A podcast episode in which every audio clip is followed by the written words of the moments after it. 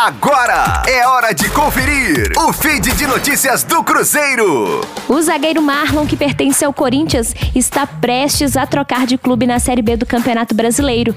Sem espaço no Cruzeiro desde a chegada do técnico Ney Franco, ele está a caminho da segunda passagem pela Ponte Preta. Entre o atleta, a Ponte e o Corinthians já está tudo certo.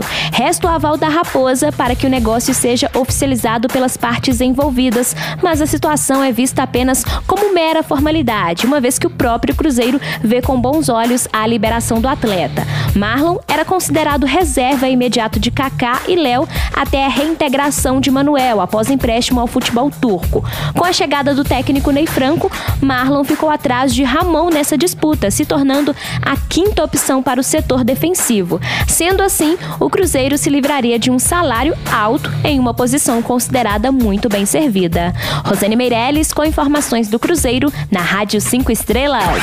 Fique aí! Daqui a pouco tem mais notícias do Cruzeiro. Aqui, Rádio 5 Estrelas.